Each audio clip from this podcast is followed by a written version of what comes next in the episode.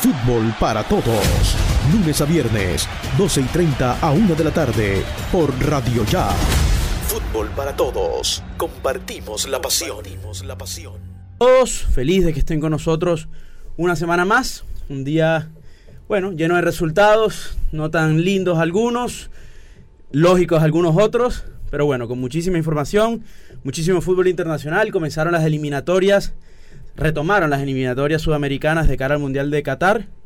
Y recuerden que nos escuchan por radio ya AM 1430. Dani, Oscar, ¿cómo están?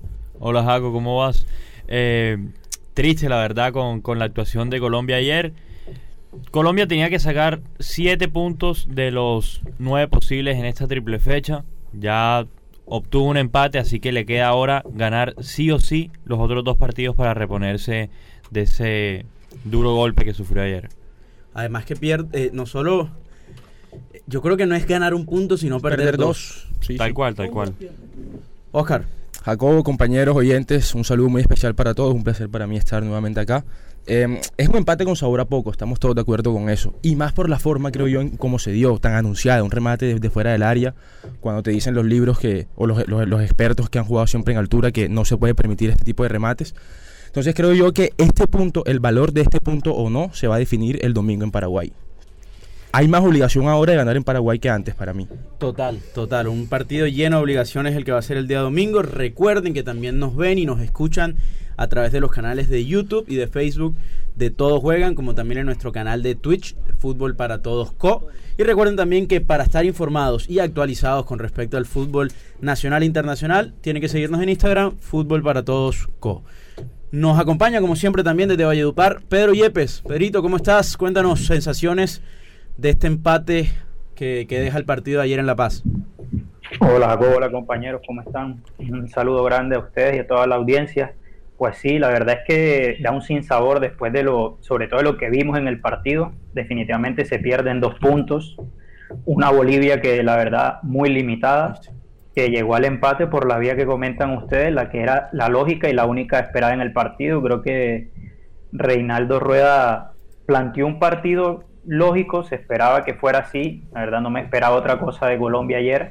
Y teniendo en cuenta lo que veníamos mostrando, que nos salvaban las individualidades, ayer nuevamente nos estaba salvando una acción individual de Roger Martínez, que esa sí hay que abonársela todo al entrenador, nadie lo tenía en cuenta como para ser titular y ayer fue sin duda la figura de Colombia, pero me parece que en cierta parte del partido el entrenador ya viendo que íbamos ganando, que muchos jugadores estaban cansados, no tomó las mejores decisiones al momento de los cambios y creo que eso fue lo que llevó a que en cierto punto nos empezaran a rematar desde afuera y bueno, eso llevó al empate del partido.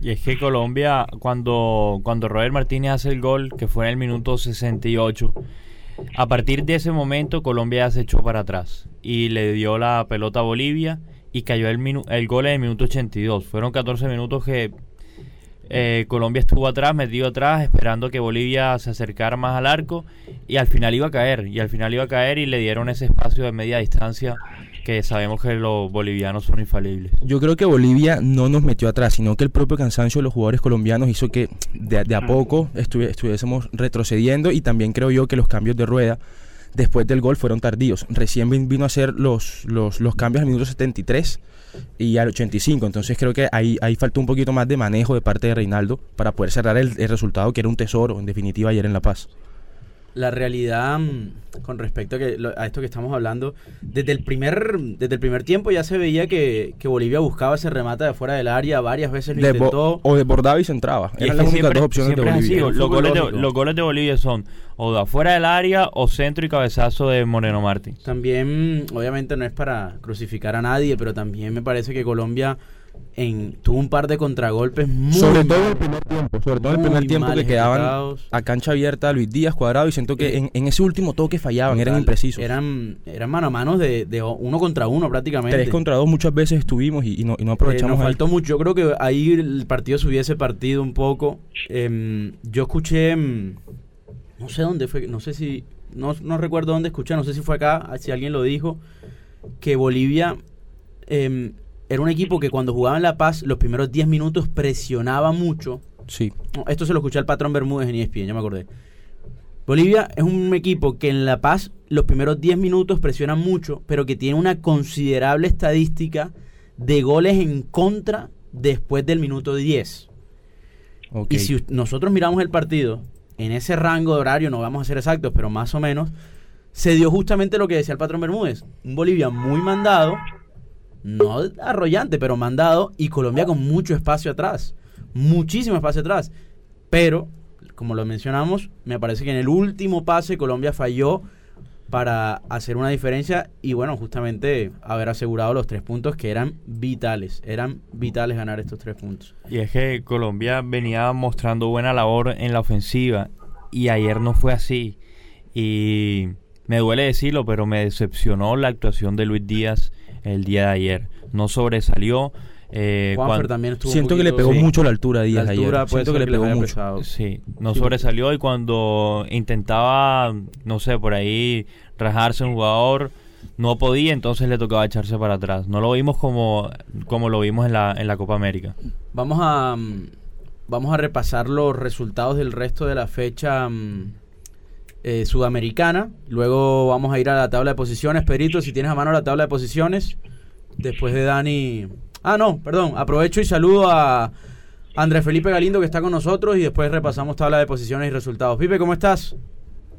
Jacobo, buenas tardes a ti, a todos los oyentes, a los compañeros. ¿Cómo está mi sonido? Bien, bien, bien. Ahí se te escucha más o menos. Jorge Pérez nos hace señas ahí que más o menos, que parece más o menos sí, el junior de... No está como otros días. No está como otros Pérez. días, dice. Pasa que a Andrés Felipe, oigan, un anuncio, ¿no? No menos importante. Anúncielo, la otra profe, semana, anúncielo, sí señor. La otra semana vamos a tener la presencia de Andrés Felipe aquí en el estudio de Radio Ya. Oiga, ga- gran, gran incorporación, porque una cosa es tenerlo aquí en el estudio, otra es tenerlo... Presencial. Vamos a hacer el, la, el traspaso oficial, el anuncio oficial va a ser la otra semana aquí con entrega de camiseta y todo. Le vamos De a entregar la préstamo. 10. Pipe, ¿cómo estás? Bien, bien, Jacobo. Bueno, ahí alzo la voz mientras, mientras consigo unos buenos audífonos. Este, bueno, Jacobo, si me dejas hacer el comentario corto de, de lo favor. que pienso de, de la selección Colombia de ayer.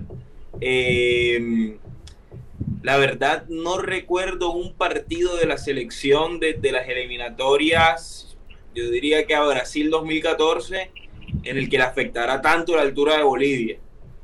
Eh, siento que puede tener que ver no con los jugadores, ni mucho menos, sino tal vez con la estrategia de, de Reinaldo Rueda, tanto del partido como del viaje. Colombia lleva ya, varios jugadores llevan, creo que van para cinco o seis días en, el, en, la, en, la, en Bolivia. Eh, y creo que hace rato no, no duraban tantos días en concentración en el país como para enfrentar el partido. Eh, y además de eso, creo que en, sobre todo en el primer tiempo se parquearon muy atrás como para salir al ataque y creo que le terminó afectando a jugadores como Luis Díaz, a Juanfer y al que menos se lo sentí fue a Roger Martínez porque siento que fue el mejor de la selección ayer. Ya está acostumbrado a jugar en la altura, Como, Roger. como lo dijo Pedro, eh, Roger Martínez, que hay que darle la derecha A. Reinaldo, ¿no? En este, en este caso en particular. Bueno, bueno, yo, yo creo que más bien hay que darle la derecha a Carlos Queiroz, que fue el primero que puso a Roger Martínez en la selección de titular y, y- y- y- que lo trajo nue- nuevamente a la selección. es de él. Bien, pero quien lo trae es Reinaldo, a fin de cuentas. Y quien lo, no, no solo sí. traerlo, sino ponerlo de titular Pero cuando no estaba en el radar, el- creo yo. Por encima de Roger Borja se, Falcao. Roger se ganó, Roger se ganó la titularidad con Queiroz por la lesión de Muriel en la Copa América, pero en sus planes Ro- ¿quién es? Roger no era el titular. Se ganó el puesto No, con el gol está- Argentina y, Pero después lo mantuvo. llegó. Después lo mantuvo. Y está por la lesión de Duan Zapata y porque Colombia, el, el 9 nunca, nunca ha sido muy claro desde que está Reinaldo Rueda. O sea, Pero ustedes creen que, de ustedes creen que Roger va, ustedes creen que Roger va a seguir siendo el 9 de la selección. Con Paraguay yo lo pongo. No, yo voy Lo con que Borja. pasa es que también son Yo tres partidos que no. que tiene que jugar Colombia. Ese es el tema. Yo voy con Borja en Paraguay. Yo iría, Yo con, Roger Bor- no. yo iría con Borja también. Incluso yo hubiese puesto a Borja en Bolivia. Me cayó la boca Roger Martínez. Fue un golazo lo que hizo. Y, a- y aparte jugó bien todo el partido y la luchó hasta el final. Se notaba que era un jugador que juega frecuentemente en la altura. Hay otro jugador estaba que yo, cómodo, estaba cómodo. Sí. hay otro jugador que yo quiero destacar y ojalá se pueda afianzar bien ahí porque creo que es la parte de, en la en la titular en donde más problemas tenemos que es Oscar Murillo. Creo que ayer tuvo un muy buen partido al lado de Davinson. Fue el que más seguro estuvo de los dos. Entonces creo que, que ojalá pueda afianzarse ahí porque la, la dupla Jerry Davinson en Copa América no fue muy buena. Y ayer el error ese que casi comete Davinson Sánchez reencarnó ahí no Willardita. reencarnó a Willardita del cuerpo de Davinson. Eh, Oscar, y, y también hay que tener algo en cuenta. Yo siento que el resultado de ayer, yo creo que le puede cambiar varios planes a Reinaldo Rueda de cómo encarar los otros dos partidos. Porque no solamente Colombia perdió, sino eh, Colombia empató, perdón, que para mí fue perder dos puntos, Total, eh, sino que otros de los equipos en cuestión que tal vez no están tan seguros, como por ejemplo Ecuador ganó, eh, Perú sacó un buen resultado y empató. Entonces, eh, eso creo que le puede cambiar la ecuación a Reinaldo Rueda, que ahora tiene que enfrentar dos partidos bastante difíciles porque Paraguay la verdad hizo una muy buena Copa América y jugó muy bien en la Copa América y Chile también imagino que querrá recobrar esos tres puntos que perdió ayer enfrentando a Brasil. Eh, analizando un poco la tabla, nos damos cuenta que, a ver, para clasificar al Mundial se necesitan aproximadamente 27, 28 puntos. Para repechaje. No, Sería, No, no, para, para el el cuarto Mundial, puesto. para el cuarto. puesto. Repechaje, en el 2018 entró con Con 26. 26 se puede llegar a entrar en Ok. Sí. Eh, 28 puntos se necesitan. Lo que quiere decir que a la novena fecha, o sea, a la mitad de las eliminatorias, Mínimo mínimo tiene que tener 14 puntos. Y Colombia en estos momentos tiene 9 y tiene 7 Siete partidos. fechas. Lo que quiere decir que en estos dos próximos partidos, Colombia tiene que ganar sí o sí y con eso llegar a 15 y por lo menos cumplir el, el margen de error ahí de estar en la mitad. Dani, danos por favor los resultados de las eliminatorias de ayer y después si alguno tiene a mano la tabla de posiciones también así la repasamos un poquito. Aquí la tengo, aquí la tengo. Perfecto. Ecuador le ganó ayer a Paraguay sobre la Gran hora. victoria. Gran victoria victoria. importantísima. Se va a meter Ecuador. Los tres de arriba ganaron. Brasil, Argentina y Ecuador. Eh, ganó Ecuador sobre el final, minuto 88. El primer gol y el 95 eh, hicieron el 2 a 0. Argentina, fácil. 3 a 1 contra Venezuela, quien sufrió un expulsado el minuto 32 y a partir de ahí el partido ya eh, fue a Qué favor susto de... esa patada, ¿no? de- Qué irresponsable. Qué irresponsable ese señor. Qué Qué susto verlo a Leo ahí tirado por un buen tiempo. Perú-Uruguay, 1 a 1. Eh, buen resultado. Buen resultado para, Para Colombia. Buen resultado para Colombia. Pero el que viene es el mejor resultado para Colombia. Sí, Yo claro la- que sí. Chile-Brasil, que siempre, siempre esperamos que Brasil le gane a sus rivales. Sí. Así fue. Y Chile sigue estando por debajo de, de la selección. Pedrito, Bueno, la tabla, la tabla quedó con Brasil puntero y bueno, como Clasificado. arriba, Brasil ni lo sí, ya se puede decir con 21 puntos ya prácticamente clasificado. Gana, Argentina- gana los próximos dos partidos de esta triple fecha y se clasifica. Argentina segundo con 15 puntos. Ecuador que va muy bien, lleva 12 puntos en el tercer lugar. Uruguay con 9 puntos. Colombia quinta, quedó en zona de repechaje. Ayer llegamos a estar terceros con, con la victoria momentánea. Vamos de quinto con 9 puntos, pero con diferencia de menos 2, que es algo que hay que tener en cuenta. Colombia tiene una diferencia de gol negativa. Paraguay sexta con 7 puntos, Chile séptima con 6, Bolivia octava con 6, Perú novena con 5 y Venezuela última con 4 puntos. Necesitamos que... Eh, Sí, te escucho, te escucho. Jacobo, Sí. se tiene que jugar Colombia dos partidos de seis puntos. O sea, se está jugando los partidos contra, o sea, van a jugar el quinto contra el sexto y el quinto contra el séptimo los próximos dos partidos si la tabla no cambia, que claramente va a cambiar. Pero, pero son dos duelos directos importantes. Para mí, Colombia se juega la eliminatoria en los dos partidos que vienen. No, y un Chile, un Chile que ayer jugó un partidazo, perdió por, por un error un error leve o, o grosero se podría decir, pero la selección de Chile ayer jugó un partido que llegó en cierto momento a bailar a Brasil. Brasil fue muy inferior a Chile en ciertas partes del partido y con nada se llevó los tres puntos, como tiene acostumbrado Brasil últimamente a veces ganar partidos con muy poco. Pero ayer Chile jugó un excelente partido y no va a ser tan fácil como ya para decir, bueno, estamos en Barranquilla, vamos a ganar. Es un partido complicado para la selección Colombia. Pipe, tenemos, tenemos ahí los partidos que se van a jugar el domingo. Así es, Jacobo, el domingo 5 de septiembre juega el partido, el clásico sudamericano Brasil-Argentina a las 2 de la tarde. eh, primero contra segundo, sin embargo los dos están bastante alejados en la tabla. Creo que va más por el por una pequeña revancha de lo que fue la final de la Copa América ese partido. Eh, Ecuador-Chile a las 4 de la tarde. Clave. ¿Qué nos conviene ahí? Un empate, diría Yo yo. creo que nos conviene, la verdad, que, Que no gane Ecuador. Que no gane Ecuador. A mí me parece que lo que conviene en este momento es que Ecuador se aleje un poquito, porque ya Pero está no. medio lejos.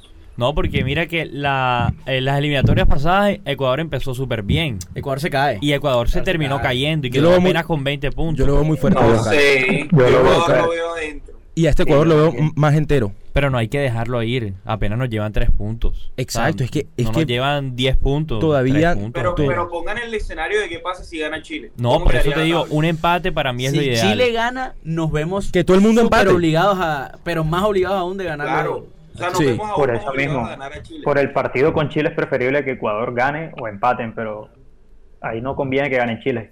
No, no, para Y es nada. una- y y es menos una estando linda presión. Perdón, Daniel, es una linda presión porque acá viendo el calendario, Ecuador-Chile es a las 4 de la tarde y Colombia juega a las 5. O sea, vamos a jugar medianamente con ese resultado. Sí. Ahí especulando. Bueno, entonces sigo. Uruguay-Bolivia a las 5 de la tarde. Eh, Uruguay, Uruguay va a ganar, me o sea, imagino que va a ganar. deberá ganar ese partido. Debería. Paraguay-Colombia también a las 5 de la tarde. Eh, Ojo que y a las Paraguay- 8 de la noche cierran la fecha Perú y Venezuela.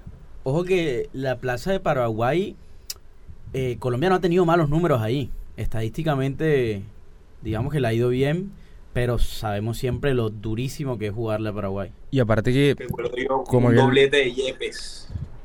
En las últimas eliminatorias ganamos, me acuerdo, con un gol de último minuto de Cardona, De tras un pasezón de vaca. Carlos paseo de Vaca. Vaca, sí, señor. Sí, sí.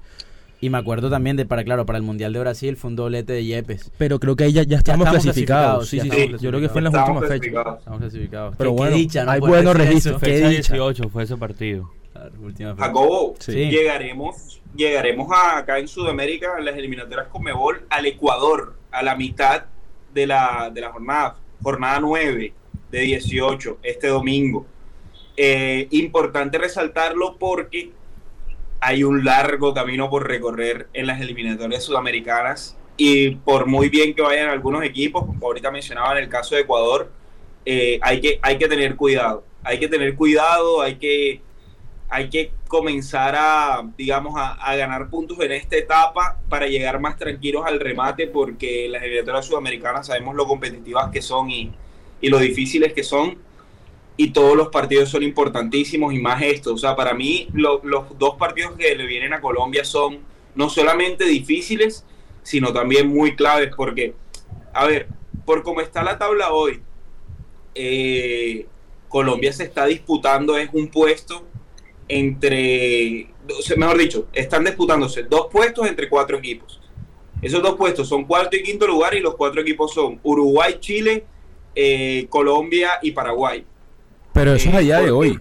A día de hoy, porque como, Sí, como claro, bien lo marcas, claro. Ecuador puede caerse en dos, tres fechas y, y puede entrar a ese, a ese pelotón de cuatro o cinco No, equipos. es, es que Ecuador simplemente pierde este partido y Colombia gana y ya y tiene ya, los ya lo alcanza. Es que es muy, es muy parejo todo. Es tan, es tan peque- son, son tan pequeñas las, las distancias que, que se puede igualar en cualquier fecha. Igual yo siento, no sé, tengo el presentimiento de que en estas eliminatorias se va a clasificar con menos puntos, porque ha habido demasiados empates, o sea, por fecha hay dos o tres empates. Con siete partidos jugados, Colombia tiene nueve puntos apenas. Nueve El puntos. tema- es muy el poquito. tema también que, que hay que ver el otro partido, el otro partido de Colombia, que Colombia va a recibir a Chile, pero que sus rivales más directos, que los estoy, que, que ya dije cuáles eran, Uruguay, Paraguay y, y el mismo Chile. Paraguay, por ejemplo, recibe a Venezuela. Un partido, a ver, Asequible, Claro. sí, sí. Uruguay juega con Ecuador, ¿no? puntos. Uno cuando hace... Uruguay y Ecuador se enfrentan, que también es un partido clave. Súper clave. ahí Y se pues, como ya dije. Colombia, Colombia recibe a Chile. Argentina juega con Bolivia y Brasil juega con Perú y esa es la, la jornada 10. Y en octubre nos volvemos a ver, que es lo, lo Triple lindo. fecha otra vez en octubre. Se definen Ya, estas seis. Sí, yo se creo que en define. esta, en estas seis En estas a cinco de que quedan ahora sí En se estas cinco define. que quedan, que quedan ahora. Este año. Este año. Sí, bueno, estaremos, estaremos Así esperando. como, así como duelo directo una vez más, yo creo que de la otra triple fecha, porque la otra también será triple fecha, según entiendo. Sí. Sí. Bueno, vamos a Brasil. Hmm. Partido que tiene. Ojo que en Copa América se le hizo un buen partido, aunque muchos... Esos tres puntos hay que darlos perdidos. Ojo que, que en Copa América se le plantó bien la, la selección, por lo menos en un tiempo se le plantó bien. Eh, Bien. Colombia recibe a Paraguay. Ese partido clave en la segunda jornada. Tres puntos tienen que ser ahí. no hay- Y recibe también a Perú. Así Otro que los que quieran ir al estadio pueden ir ahorrando que vamos a tener dos partidos de local seguidos. Bueno, son dos partidos de local que deben ser victoria. O sea, la, Sí, sí, hay que lo mismo que fue en Rusia. Pedro- hay, seis, hay seis puntos Pedro, claros. Pedro lo dijo hace unos días. Para el Mundial de Rusia clasificamos de local. Eso. Afuera de Barranquilla Bueno. nos fue siempre mal. Pedro lo dijo hace unos días. Yo no sé qué tan claros son esos seis puntos. La última vez Paraguay aquí remontó en tres minutos. O sea, a ver, en, en teoría de- deberían ser seis Nosotros puntos que se deben conseguir porque, primero que todo, jugamos de, de local y uno sabe que para clasificar un mundial de local tienes que hacerte fuerte. Nosotros la semana pasada sacando cuentas dijimos que lo- de los 18 puntos, como mínimo Colombia tenía que sacar 10. En Sí. estas dos En, triple en fechas. estas 6 fechas. Claro, 10, 10. como Estoy de acuerdo. 18. Pero sabe que Jacobo, yo contaba con los tres de ayer. Totalmente. yo Sí, Es también. que uno cuando hace el- la- las cuentas antes de una eliminatoria dice, Mira, esto uno tiene decir- que conseguir por lo menos Ahora quedan Esto 12 quiere, decir puntos. que, esto quiere decir que nos tenemos que hacer por lo menos 9, o De sea, ganar 15. 3 partidos, ganar los 3 local. Hay que ganar es los que 3 así es local. que, es que en eso lo que hay que enfocarse, hacerse Digamos que fuerte no de se nos local. dan Brasil y, Se nos puede dar en y Paraguay. que se nos den Paraguay al puede dar algo. Lo que pasa es que también yo estoy pensando, saber, dejando el análisis ese de, la- de los seis partidos y remontándonos solamente a los tres de esta triple fecha, el partido contra Paraguay es clave. Sí, es una porque final. vas a llegar a encarar el partido contra Chile con otro, con otro panorama. Entonces, si Paraguay llegase a ganar el domingo, a Colombia se le complica mucho el panorama. Y a eso hay que agregarle que Ecuador también puede sacar un resultado, que Uruguay también juega otro partido. Entonces, yo creo que Colombia debe enfocarse en que por lo menos los cuatro partidos que vienen, que voy a, voy a quitar el de Brasil, eh, tiene, que, tiene que ir a ganarlos todos, todos, para quedar bien parado y comenzar a mirar al resto un poquito más lejos, porque también preocupa, ¿no? A ver, Chile no lo estamos metiendo entre los cinco, pero Chile no fue al Mundial Rusia 2018 y muchos jugadores de esa generación quieren volver al Mundial, porque saben que fue un fracaso. Puede ganar dos Copas América seguidas, consecutivas, no ir al Mundial para ellos significó un golpe durísimo. Y, y ojo, no se quedan afuera de esto también. Van mal. Ayer jugaron bien, pero, pero van mal. A Chile, verdad. a Chile le, le faltan recambios sobre todo. Yo veo que está con los mismos jugadores de hace mucho tiempo y Pedro, no hay, no hay- no hay recambio. Sí, yo creo que también es importante como tener en cuenta no solo para Colombia, sino el resto de selecciones, como habla Oscar de Chile, ese cambio generacional le ha pegado fuerte. O sea, hay muchos jugadores veteranos de los campeones de América, pero hay varios que son muy jóvenes, que tal vez no tienen ese recorrido que tenían los otros. Y también anotar la selección argentina, que bueno, al principio uno la veía, es la actual campeona de América, pero a muchos no lo convencía lo, lo que realizaba y cada vez uno ve una selección argentina más consolidada, con la idea más clara y ayer, que era lo que más se le criticaba al entrenador, que eran los cambios, ayer le salieron los cambios perfectos, los dos jugadores que entran le marcan gol y sentencian el partido, que era lo que se le venía complicando a Scaloni. Entonces yo creo que hay varios equipos aquí para tener en cuenta que siento que esta eliminatoria también, como lo dijo Daniel, que hayan tantos empates, que no, no ganen todos, hace que se vuelva más apretada. Y hay muchos equipos que vienen bien y vienen subiendo el nivel. Ecuador, Argentina sigue firme. Chile jugó muy bien, no lo descarto por más de que esté en la séptima posición. Yo creo que va a subir y se va a meter ahí también a pelear por ese cuarto y quinto lugar. Entonces, Colombia lo que debe estar enfocada es en mejorar su juego. Porque en la Copa América, como lo dije al principio, nos destacamos fue por las diferencias individuales que marcaban ciertos jugadores como Luis Díaz, Cuadrado, hasta incluso Wilmar Barrio en el medio se hacía el eje ahí, el capitán, pero como juego colectivo Colombia demuestra muy poco y creo que ayer también fue una muestra de eso, por más de que a muchos jugadores la altura le haya afectado, no se ve un juego de la selección que en años anteriores, cuando íbamos a La Paz por lo menos, uno veía que Colombia tenía una idea. Eso es lo que me preocupa más que otra cosa, que se siga apelando a la, a la individualidad como ayer por Roger Martínez, que si no es por él, Colombia no llega a hacer ese gol. Oscar, vamos a repasar rapidito los resultados de lo que dejaron las eliminatorias de Europa. Así es, Jacobo. Ayer hubo jornada en, en Europa eh, de eliminatorias para Qatar. Tenemos muchos resultados sorpresivos. Suecia le ganó 2-1 a España. Liechtenstein, Ah, que- el equipo... Oscar. Sí, Oscar, ahí un dato. sí. España, primera vez que pierden eliminatorias a un mundial después de 28 años. Primera vez que... Ok, buen dato ese. Liechtenstein, el equipo de Pedro, perdió contra Alemania 2 a 0. Hungría 0, Inglaterra 4, Estonia 2, Bélgica 5, Italia y Bulgaria empataron 1 a 1. Tremendo el dato que tiraba Tejias con respecto a España. 28 años que no perdía un partido en, eliminatorias, es así, Tejas. Y- Ese es el nivel de las eliminatorias europeas. Y Una España que se está complicando para el Mundial. Sí. No se tiene tan claro la clasificación directa de... Aprovecho para saludar al doctor Barreto que está allá con nosotros. Doctor Barreto, buen mediodía. Hola, ¿qué tal? Buenas tardes, ¿cómo les va? Bien, bien, doctor Barreto. Cuénteme cómo iba ese Buenas partido. Bueno, ustedes están allá en el frío de la, de la cabina, hace bastante calorcito, pero hoy es viernes y el cuerpo lo sabe. Es un viernes distinto, Ah. doctor Barreto. No, no, no, es viernes, todos los viernes son distintos. Preocúpate, yo me estaba preocupando mucho, casi que voy a un psicólogo porque los viernes míos ya se estaban pareciendo a los lunes. Así que cuando ya el viernes se te parece al lunes, Está fregado. grave, ya vas en la pendiente, aunque sea porque al día siguiente de pronto pueda dormir un poquito más. Igual yo no, desafortunadamente cada 15 días que yo por ahí puedo quedarme como hasta las ocho y media, pero de lo contrario no, los viernes son iguales. Este, estaba escuchándolo y hay una idea que es relativa. Ni el recambio ni el no, ni el no recambio te asegura nada. Totalmente. Chile no pudo con Brasil porque estaba contra, contra Brasil y Brasil hizo un par de movimientos, su entrenador en el segundo tiempo, que ya los cocinó. Entonces yo creo que esa vaina no pasa por recambio. O sea, de que son viejos o son nuevos. Como dice Lucho Bravo, hay buenos y malos jugadores. Y ayer, y buenos y malos entrenadores. Yo cada día le doy más importancia al entrenador. Ese cuento de que sí, los jugadores son los que ejecutan. Pero el jugador se puede equivocar en una jugada determinada, pero en el funcionamiento y la forma de jugar de un equipo depende del entrenador y la lectura que hagan los jugadores de él, de lo que él les indica. Yo creo que ayer Chile realmente hubo un par de movimientos, porque todo en el primer tiempo sí fue buena la generación porque jugó mejor Chile, y en el segundo no. Entonces yo no creo que pase por el tema de recambios. Y no solo, no solo el tema de la mano del técnico en el, en el funcionamiento, sino también en la cabeza. Eso también te influye muchísimo y la, la voz de mando ahí la tiene el técnico. Y eso en la cancha se ve reflejado sin duda. Por eso, y fíjate, Brasil tiene muy buenos jugadores, pero fíjate cómo un par de cambios del entrenador cambió el equipo, cambió el partido. Se lo dio El vuelta y se lo ganó. un par de movimientos que lo, lo- cambió. Creo que Brasil, Brasil sin- no estaba con sin todo. ocho jugadores. Sí, Sí. tal cual. Brasil no tenía todas sus figuras. ¿Cómo? Que Brasil no tenía todas sus figuras. Tenía ocho había ocho jugadores que no que no pudieron estar en esta. Que no viajaron de Inglaterra. Además, Los de Premier. Él debe tener la mano con los tres o cuatro básicos que Sí. con los que la maneja ya con eso va. Los demás son coristas, como el Junior. Lo que pasa es que el Junior son todos coristas. Todos coristas. Hay una voz cantante.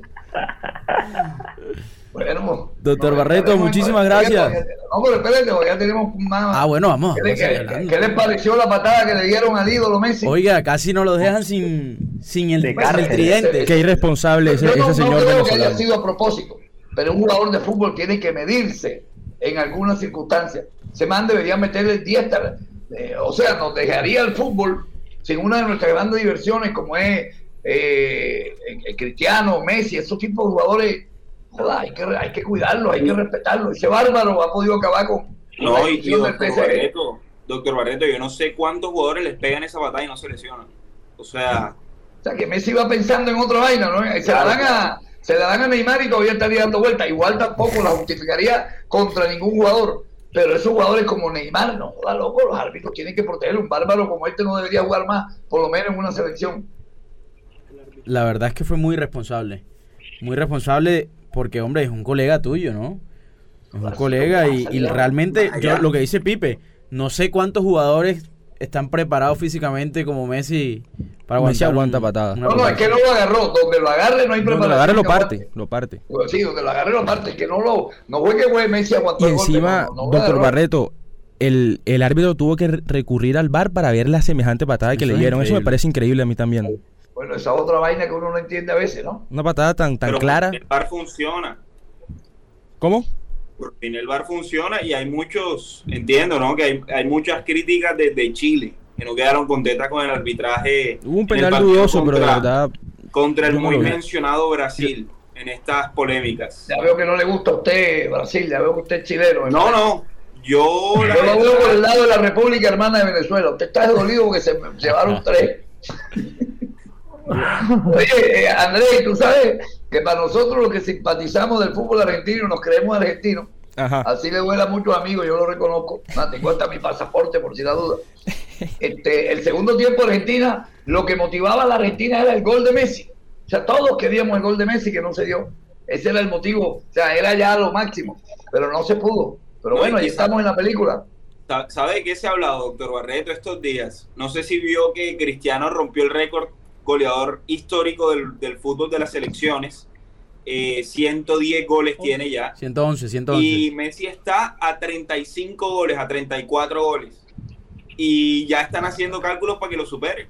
Ya No, no que- creo, Muy no creo. difícil. No, Pero mira creo contra quién juega además, Cristiano allá en- con goles. Portugal. No, es más, Cristiano si juega Cristiano contra no juega Andorra. de pronto, porque igual tampoco creo que Messi le quedarán tres años de fútbol. ¿Qué edad tiene Messi? 24, Tiene 24. como dos goles por partido. ¿Qué edad quedan tiene cuatro Messi? años al máximo nivel, 34. tres, cuatro años al máximo nivel. 34 años. Bueno, ¿cuántos son el número de partidos? Pues, joder, tendría que hacer un gol por partido Messi. Un gol.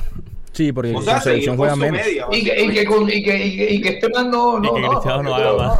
Sí, no, no, pues eso bien merecido lo tiene Cristiano. No jodas, Por supuesto. Ni, ni eso le va a quitar ni le va a poner a Messi. Y lo de Cristiano, no joda, para mí se ve jugadorazo. Y además, yo no sé el día que me, que me pongan a elegir para mi equipo y tengo ahí a Cristiano y a Messi. Ya, no sé a quién elegir. Esto Ya es una cuestión de gusto. eh, Cristiano, el, digamos, este partido contra Irlanda que superó este récord, hombre, ahí te das cuenta el, lo, o sea, lo killer que es, cómo salta él en medio de toda la defensa, dos goles de cabeza.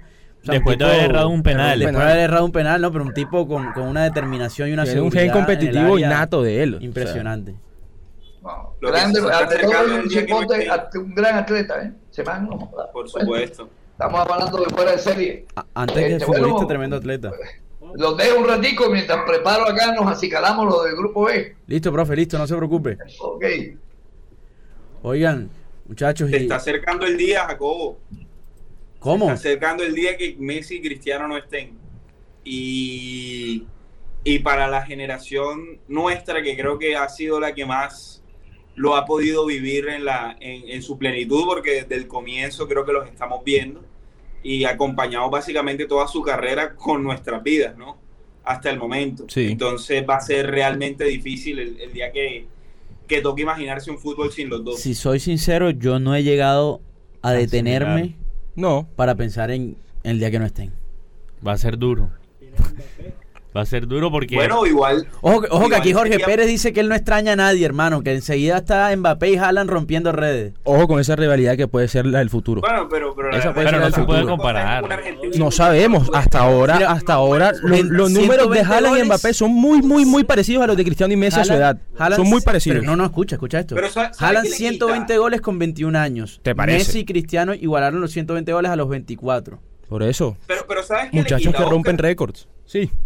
Oscar, ¿sabes qué le quita? A menos de que, a menos de que el mundo se dañe, porque, porque literalmente tiene que haber un error de programación en el universo, Noruega nunca va a tener la posibilidad Ah. de ganar un mundial. Así eso está claro. El Sí, duelo claro. Messi-Cristiano es muy diferente.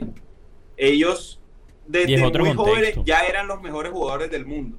Yo creo que mm, a- más a Haaland que a Mbappé le falta para meterse en esa, digamos, en ese rubro. Entonces, yo, yo no sé, yo no me atrevo a compararlo. Yo creo que esto fue un, digamos, un, una excepción, una, fue algo excepcional que, que pudiésemos tener a dos jugadores tan buenos en la misma época. y en la También- misma liga.